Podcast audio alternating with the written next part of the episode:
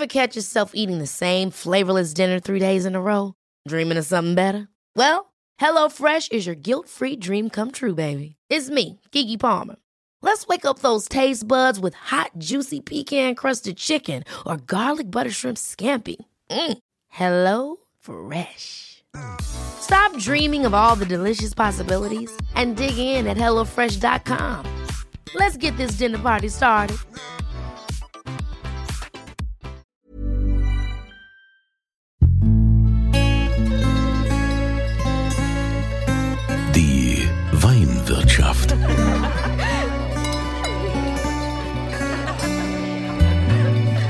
Das schöne Leben mit Andreas Kunze. Willkommen in der Weinwirtschaft. Für all diejenigen, die jetzt heute zum ersten Mal sich hierher verirrt haben, seid herzlich willkommen. Schön, dass ihr meinen Podcast abonniert habt. Was erwartet euch hier? Also ich habe ja den Anspruch, den deutschen Wein noch bekannter zu machen und den deutschen Wein dem deutschen Wein die Wertschätzung entgegenzubringen, die er verdient hat. Denn wir haben ja immer wieder das Problem, dass der deutsche Wein noch nicht so in den Köpfen hier im eigenen Land angekommen ist, wie das eigentlich sein sollte oder wie das zum Beispiel jetzt in Frankreich oder bei den Italienern ist mit ihren eigenen Weinen. Bei uns gelten ja die Italiener oder die Franzosen teilweise noch als die besseren äh, Weinmacher und Weine, äh, was so unbedingt gar nicht stimmt. Wir haben ganz tolle Weinanbaugebiete bei uns in Deutschland, spezielle Böden, spezielle Lagen und die möchte ich euch hier in der Weinwirtschaft vorstellen. Deshalb hat es mich wieder nach Rheinhessen verschlagen. Also ich musste jetzt wieder in Rheinhessen äh, hingehen, weil es war ja gerade Vatertag. Und da gibt's das Weingut Dautermann in Ingelheim. Und der Christian Dautermann hat jetzt einen Rosé gemacht. Rosé ist ja zurzeit auch in, ist ja auch voll im Kommen. Aber Christian, wir müssen dich jetzt hier gleich mal verhaften und fragen, warum hast du jetzt einen Männer-Rosé? Der heißt ja so, so steht es auch auf der Flasche, ne? Tatsächlich, also äh, unser Wein heißt Männer-Rosé, natürlich mit einem kleinen Augenzwinkern äh, aufs Etikett geschrieben, denn wir wollten ganz bewusst mal die Farbe für die Männer zeigen. Wir haben einen richtig schönen, tiefdunklen Rosé mit einer wunderschönen Farbe, die natürlich auch den Mann ansprechen soll, ist doch klar. Ja, hat man denn sonst eher so äh, das Gefühl oder ist es eher so klischeehaft, dass man sagt, die Frauen trinken eigentlich mehr Rosé als die Männer? Na, also man kann schon sagen, dass man grundsätzlich erstmal aus der Vergangenheit natürlich den Rosé äh, erstmal gar nicht so als dritte Weinfarbe irgendwo auf dem Schirm hatte, sondern gerade die letzten Jahre sind ja sehr stark für den Rosé auch geworden. Ähm, und natürlich tut man dem Rosé erstmal den Frauen zuschreiben. Was ja aber völlig falsch ist, es gibt natürlich unterschiedliche Ausrichtungen von Rosé. Von einem Rosé, der ein sehr, sehr schönes Fruchtkörbchen ist, der so ein bisschen in Richtung Erdbeere, Himbeere geht. Aber wir können auch genauso gut die andere Richtung zeigen, die dunklen Waldbeeren, die so ein bisschen in das, wo es ein bisschen kerniger wird, ein bisschen würziger wird. Und sowas äh, ist im Augenzwinkern auch was für die Männer. Aha, das ist jetzt also ein weniger fruchtiger Rosé, sondern es ist schon, der ist ein bisschen härter. Der ist ein bisschen härter, der ist natürlich auch gekeltert, natürlich aus äh, ganz anderen Trauben. Es würde natürlich jetzt keinen Sinn machen, hier eine ähnliche Variante zu erzeugen, wie er bisher der Fall ist. Der Rosé Sonnenhügel bei uns im Weingut, das ist so dieses absolute schöne Fruchtkörbchen, niedriger Alkoholgehalt. Wohlgemerkt, das ist natürlich wichtig beim Rosé, wenn nachher die Sonne wieder da ist, da kann man ein Glas mehr trinken, ohne dass es einen belastet.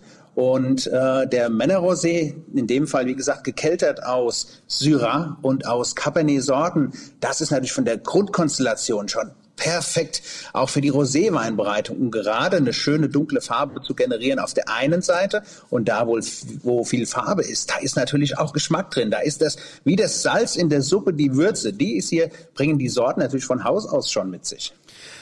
Also es gibt ja auch viele Weingüter, die sagen dann immer, ich habe Ich habe einfach so viel Rotwein. Ich habe so viel Rotwein. Ich, ich muss Rosé machen. Ich muss Rosé machen, um, um auch mal den wegzubekommen. Jetzt wollen wir natürlich, böse Zungen würden ja sagen, ah ja klar, das ist hier so Abfallprodukt, ja, aber das ist ja in deinem Fall ja bewusst entschieden, weil ihr seid ja in Ingelheim tatsächlich auch die Rotweinstadt und seid natürlich äh, von äh, Rotwein verwöhnt. Ja klar, ich meine, Ingelheim, die Rotweinstadt, Karl der Große hat äh, um 800 rum die Rotweinreben mit nach Ingelheim gebracht. Er hat nicht nur seine Kaiserpfalz gebaut, sondern hat damals schon erkannt, hier ist wohl ein wunderbarer Fleck für die roten Trauben. Klar, das war vielleicht damals sogar schon der Spätburgunder gewesen.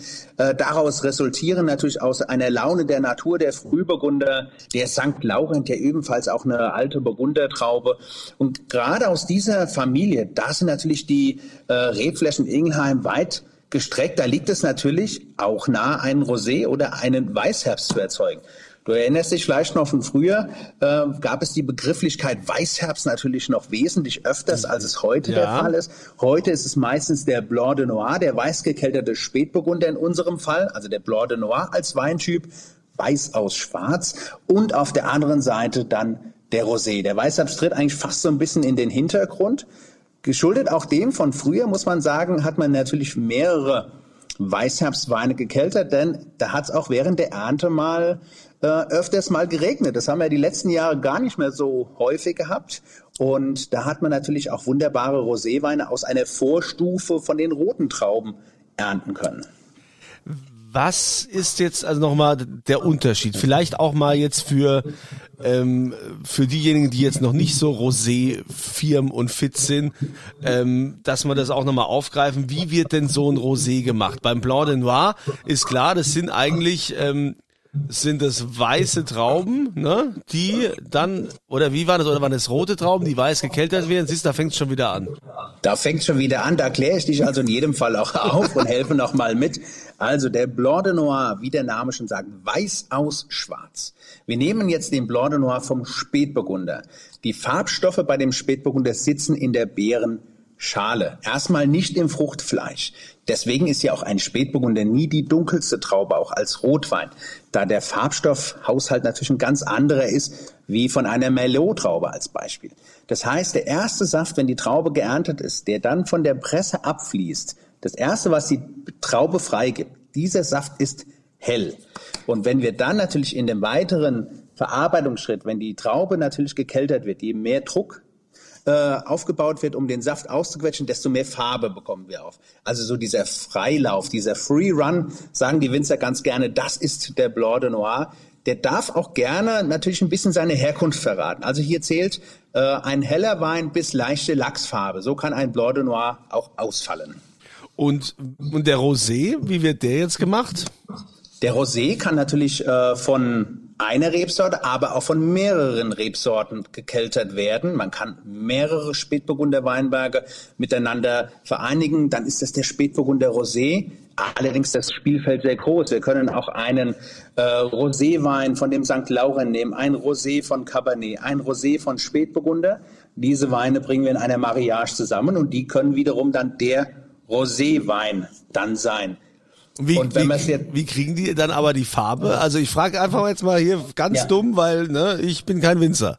Ja. Je mehr, also nachdem die Trauben geerntet sind und die, äh, der Saft aus der Traube langsam austritt, und dann arbeiten die Trauben eigenen Enzyme und die fangen an, also die Farbstoffe aus der Bärenhaut schon mal so ein bisschen anzuknacken, schon mal äh, einfach die Farbstoffe herauszulösen. Je länger natürlich die Kontaktzeit ist, je länger die Trauben quasi in ihrem eigenen Saft stehen, desto mehr Farbe wird generiert, zum einen. Und auf der anderen Seite natürlich dann auch beim Pressvorgang, weil hier wird man sagen, man nimmt den gesamten Pressvorgang oder vielleicht nur die zweite Hälfte des Pressvorgangs für die Roséweinbereitung und das erste Viertel als Beispiel für die hell gekelterte Variante. Hier kann man also ein ganz, ganz großes Spielfeld auch aufmachen und deswegen gibt es gerade die letzten Jahre natürlich auch so viele unterschiedliche Roséweine, weil die Winzer erkannt haben, es ist nicht nur irgendeine Farbe, sondern es ist also in der Tat wirklich äh, auch eine perfekte Variante, um Roséweine zu zeigen. Ach, da sind wir doch beruhigt, dass wir jetzt wieder was gelernt haben und können dann mit unserem Wissen demnächst wieder angeben. Was denkst du denn, war denn so ausschlaggebend oder äh, wer hat damit angefangen oder konnte man da irgendwie einen Hype oder eine neue Bewegung äh, feststellen ähm, um den Rosé herum? Ja, es ist natürlich einmal hervorgegangen, dass der Verbraucher immer stärker auf die Roséweine geschaut hat. Ähm, diese schöne Farbe im Glas, die man natürlich auch mit Urlaub, mit Sonne verbindet, dass auf der einen Seite, auf der anderen Seite die Winzer sich natürlich umgestellt haben, sich viel mehr Gedanken um das Thema Rosé gemacht haben. Und das würde ich jetzt fast sagen, das sind wir immer noch im guten ersten Drittel. Es gibt viele Winzer, die sich Gedanken machen um tolle Roséweine, um Roséweine, die sich auch abgrenzen von den herkömmlichen äh, Geschmäckern, die man so immer wieder auf der Zunge hat. Und auch das Deutsche Weininstitut hat erkannt, dass es nicht nur im Inland ein großes Thema ist, sondern also auch in den Ländern um Deutschland herum. Und selbst das Deutsche Weininstitut hat sich schon zweimal hintereinander mit dem Thema Rosé auch auseinandergesetzt und hat also hier auch die Roséfarbe der deutschen Winzer gezeigt. Auf, Welt, auf der Weltbühne. Okay, also und jetzt hat das Weingut Dautermann einen Männerrosé, ja, der auch äh, für die harten Männer äh, halt eben ein bisschen anders schmeckt und wahrscheinlich kräftiger ist, denke ich mal, ne? Na, es ist äh, also in der Tat auch so gekommen, dass äh, wir unsere Weinberge zu 90 Prozent von Hand ernten und äh, es ist so, dass wir viele Ingelheimer haben, die ja ständig mit uns draußen in den Weinbergen sind während der Lese. Und die wollen immer ganz genau wissen, was ernten wir denn heute oder meistens jetzt gerade. Und äh, es hieß öfters immer wieder, wir ernten für Rosé. Dann haben natürlich unsere gesagt, Rosé haben wir doch gestern schon gehabt. Genau, heute haben wir aber nochmal Rosé oder zwei Wochen später, weil wir ganz andere Trauben haben. Und dann wollen die ganz genau, ja, was wird es denn ganz genau? Und ich meine, als Winzer braucht man natürlich auch einen Plan bei der Produktion. Das ist ja auch klar. Da passierte nicht einfach irgendwo was, sondern man sollte schon eine Idee haben, was man in welchem Weinberg produziert. Und in diesem Fall war es der Syrah und der Cabernet. In dem Weinberg äh, waren wir gerade dabei, die Trauben zu schneiden. Und dann habe ich aus Spaß gesagt, es gibt ein Männerrosé. Mhm. Und dann haben natürlich alle aufgeschaut und haben gesagt, was ist denn das? Männerrosé, es sind auch viele Frauen bei uns natürlich äh, mit in der Lese. Und also ganz klar, Männerrosé, tiefgründiger, würziger, eckiger, kantiger. Man könnte natürlich auch eine schöne Beschreibung, ne, das kommt ja den Männern manchmal, wenn man einen Mann charakterisiert, äh, ein kleines Bärtchen, ein bisschen kerniger, das passt doch alles dazu auch. So ist auch, auch der Wein gestrickt. Ja, hast du dich auch bewusst dafür entschieden zu sagen, ich nehme jetzt ein Männerrosé, ich meine gerade heutzutage, ne, wo ja also viel diskutiert wird über Genderfragen und so, dass natürlich mit Sicherheit der ein oder andere bei dir aufschlagen wird und wird sagen, ja, ähm, Herr Dautermann, finden Sie das nicht ein bisschen diskriminierend? Und dann sagt wahrscheinlich der Herr Dautermann, ja, das war die ganze Zeit so, deshalb, äh, ich konnte es nicht länger ertragen, dass die Männer weiter diskriminiert werden, deshalb kriegen die jetzt ihren eigenen Wein, oder wie? Ja, ganz genau. So könnte man das natürlich auch sehen. Ähm, also ich habe mich um, um dieses Thema eigentlich vorher, da habe ich mir gar keine Gedanken drum gemacht, sondern weder nach rechts und links. Für mich stand in der, in der Mitte der Fokus, äh, was, wie könnte ein Männerrosé aussehen? Wie könnte äh, der Mann steht gerade am Grill, bereitet sein schönes Stück Fleisch vor, ne? Und das Wetter ist gerade schön und er schenkt sich jetzt mal einen Schluck von dem Rosé ein.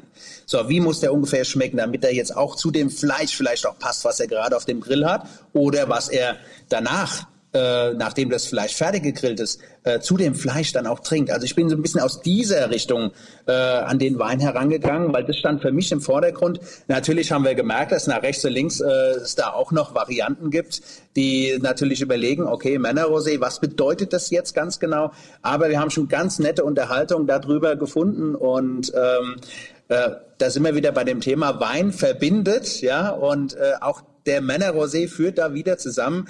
Und bei meiner letzten Online-Weinprobe kann ich dir sagen, äh, nachdem dann alles vorbei war und wir dann äh, ja zum Schluss zusammensaßen, haben alle Frauen Männerrosé getrunken. das ist doch äh, eine, eine schöne Fügung. Jetzt äh, das Weingut Dautermann in Ingelheim ist ja, äh, wie du schon sagst, ihr seid ja recht breit aufgestellt, äh, auch ähm, gerade jetzt auch mit vielen Online-Weinproben. Ähm, wie viele macht ihr da so? Jeden Monat eine oder beziehungsweise wann hast du angefangen? Also das äh, kam ja letztendlich auch durch die Corona-Krise. Ja, also wir sind schon direkt äh, vor gut eineinhalb Jahren äh, gefühlt in das Thema eingestiegen, haben es äh, ausprobiert, haben uns dabei gut gefühlt und ähm, ja, können mittlerweile auf weit über 200 Online-Proben zurückschauen.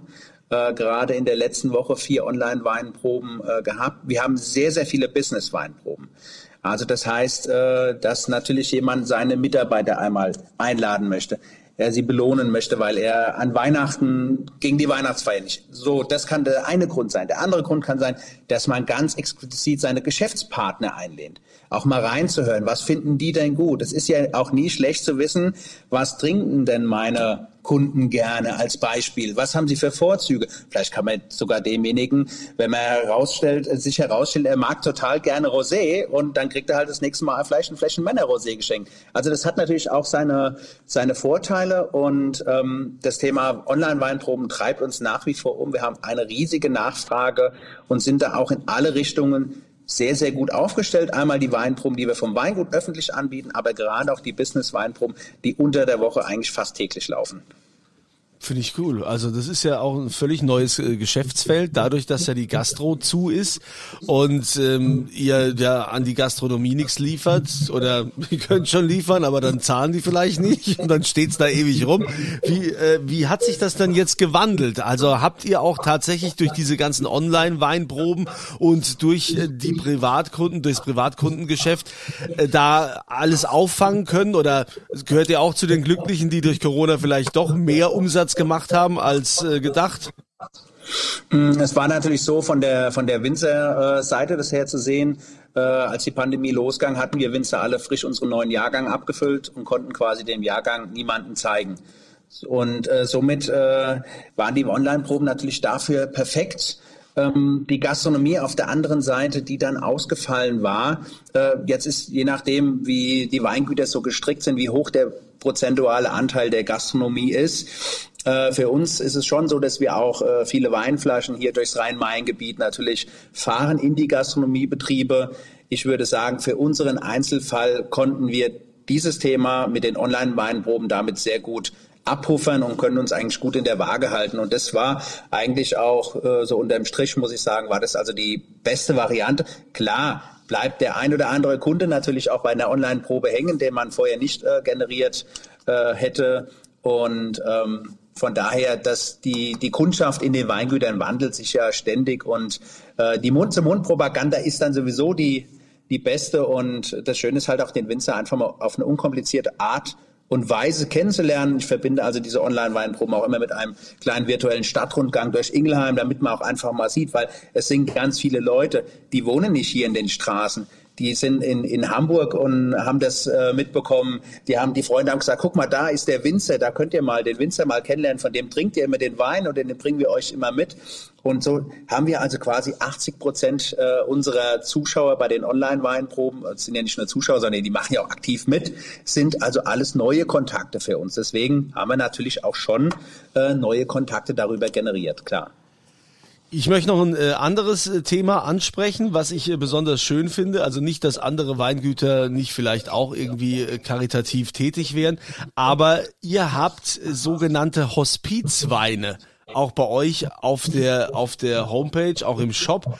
Diese Hospizweine, wie kam es zu dieser Idee? Was was verbirgt sich dahinter? Na, also das ist natürlich ein sehr sehr schönes Projekt denn äh, das Thema Hospiz, ähm, bin ich der Meinung, der eine oder andere wird, also früher oder später wird man damit immer wieder in Kontakt kommen. Und in Ingelheim war man die ganze Zeit auf der Suche nach einer Stelle, wo man ein Hospizgebäude bauen kann. Ein Hospizzimmer kostet rund 200.000 Euro, voll ausgestattet, dass auch Angehörige dort mit übernachten können. Und äh, es ist ja letztendlich aber trotzdem so ein Tabuthema. So Hospiz, äh, ja, haben wir ja schon mal gehört, beziehungsweise es ist natürlich so, man tut sich da immer erstmal ein bisschen schwer damit. Und den Hospizverein zu unterstützen, das sollte es doch allemal äh, auf jeden Fall wert sein, dass man hier sich äh, engagiert. Und wir als Weingut haben das äh, in dem Fall mit unserer Hospizedition getan, haben also die Brücke zu dem Hospizverein geschlagen. Dort stand ein kleines Jubiläum an auf der einen Seite. Auf der anderen Seite haben wir gesagt, lasst uns das machen. Da kann man ganz äh, aktiv den Verein unterstützen, aber ohne dass man jetzt irgendwo äh, was auf ein Konto überweist, sondern einfach in der praktischen Art und Weise und wir reichen das dann weiter und gut die Hälfte des, äh, des Erlöses der Flasche Wein geht direkt an das Hospiz. Und somit kann sich jeder, es gibt drei verschiedene Weine und somit kann sich natürlich jeder äh, dann auch äh, was aussuchen, ist für jeden was dabei. Und ähm, die Stelle ist jetzt da, wo das Hospiz gebaut werden kann und wir werden das noch weiter tun. Das kommt sehr, sehr gut an. Und äh, gerade dieses Thema der äh, Zusammenarbeit mit lokalen äh, Einrichtungen ist immer natürlich äh, von Vorteil und ist immer schön, weil man hilft sich gemeinsam. So wird in Ingelheim auch gerade eine Werkstatt für Behinderten neu gebaut. Hier sind wir also auch gerade dabei, Kontakte zu knüpfen einen eigenen Weinberg vielleicht mit einem äh, Team von jungen behinderten Menschen äh, zu bewirtschaften, egal ob das nachher eine reine Traubenproduktion ist, ob das ein Traubensaft ist. Wegen mir vielleicht auch ein Wein, das sind wir noch ganz offen, sind noch in der, in der Findungsphase. Aber hier wollen wir die Hand reichen, wollen sagen, komm, lass uns was zusammen machen. Also ich finde das wirklich äh, bewundernswert mit diesen Hospizweinen, weil das ist ja auch so die Message. Du, du holst dir so einen Wein, so einen Hospizwein, um, um das äh, Leben schön zu feiern, ja. Und äh, gleichzeitig mit dem Wein sorgst du auch dafür, dass man, ja, ich sag's jetzt mal so, schön sterben kann oder zumindest würdig, ja. Also das ist ja ein Thema, äh, ich hatte das auch schon in der Familie und viele kennen das auch und keiner redet gerne drüber. Und deshalb ist es umso wichtiger, dass da äh, geholfen geholfen wird, finde ich also wirklich schön, dass ihr sowas ins Leben gerufen habt.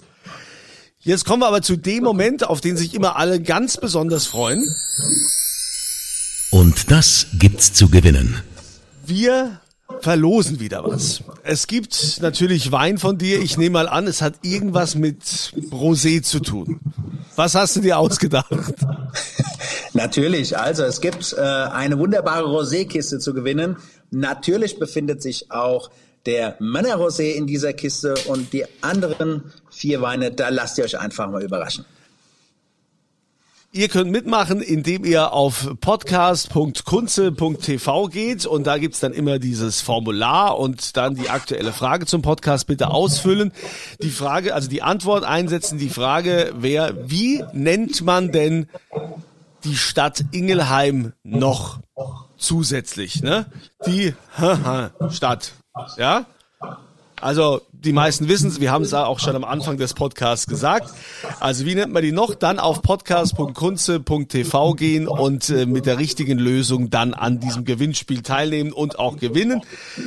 Natürlich habe ich auch das Weingut äh, Dautermann, findet ihr hier unten äh, im Podcast äh, verlinkt, wo ihr dann draufgehen könnt und könnt euch mal anschauen, wie dieser Männerwein aussieht und das komplette Potpourri, denn ihr habt hier auch noch Sekt, ihr habt auch noch Gin, Mark, Wodka, Säfte, Wahnsinn. Wie, wie kriegt ihr das alles geregelt? Habt ihr, habt ihr halb Ingelheim als Lagerfläche oder wie?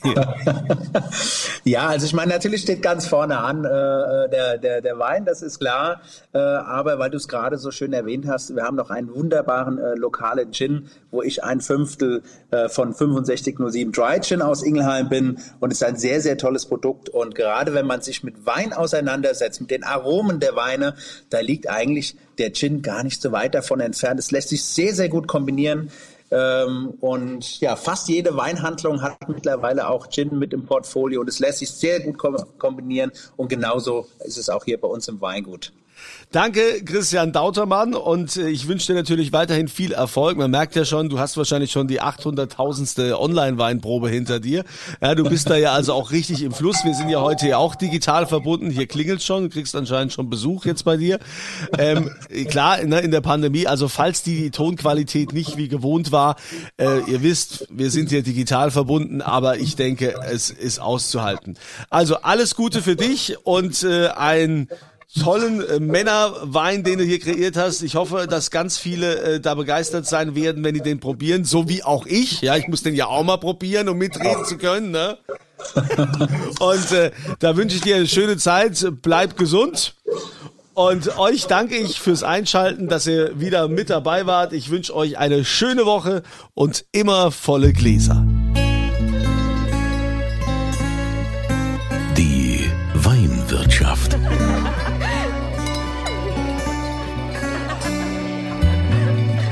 Das schöne Leben mit Andreas Kunze.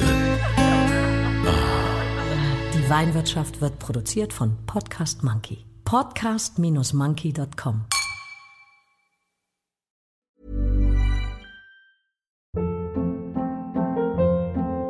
Hold up. What was that? Boring. No flavor. That was as bad as those leftovers you ate all week. Kiki Palmer here, and it's time to say hello to something fresh and guilt-free. Hello Fresh. Jazz up dinner with pecan-crusted chicken or garlic butter shrimp scampi. Now that's music to my mouth. Hello Fresh. Let's get this dinner party started. Discover all the delicious possibilities at hellofresh.com.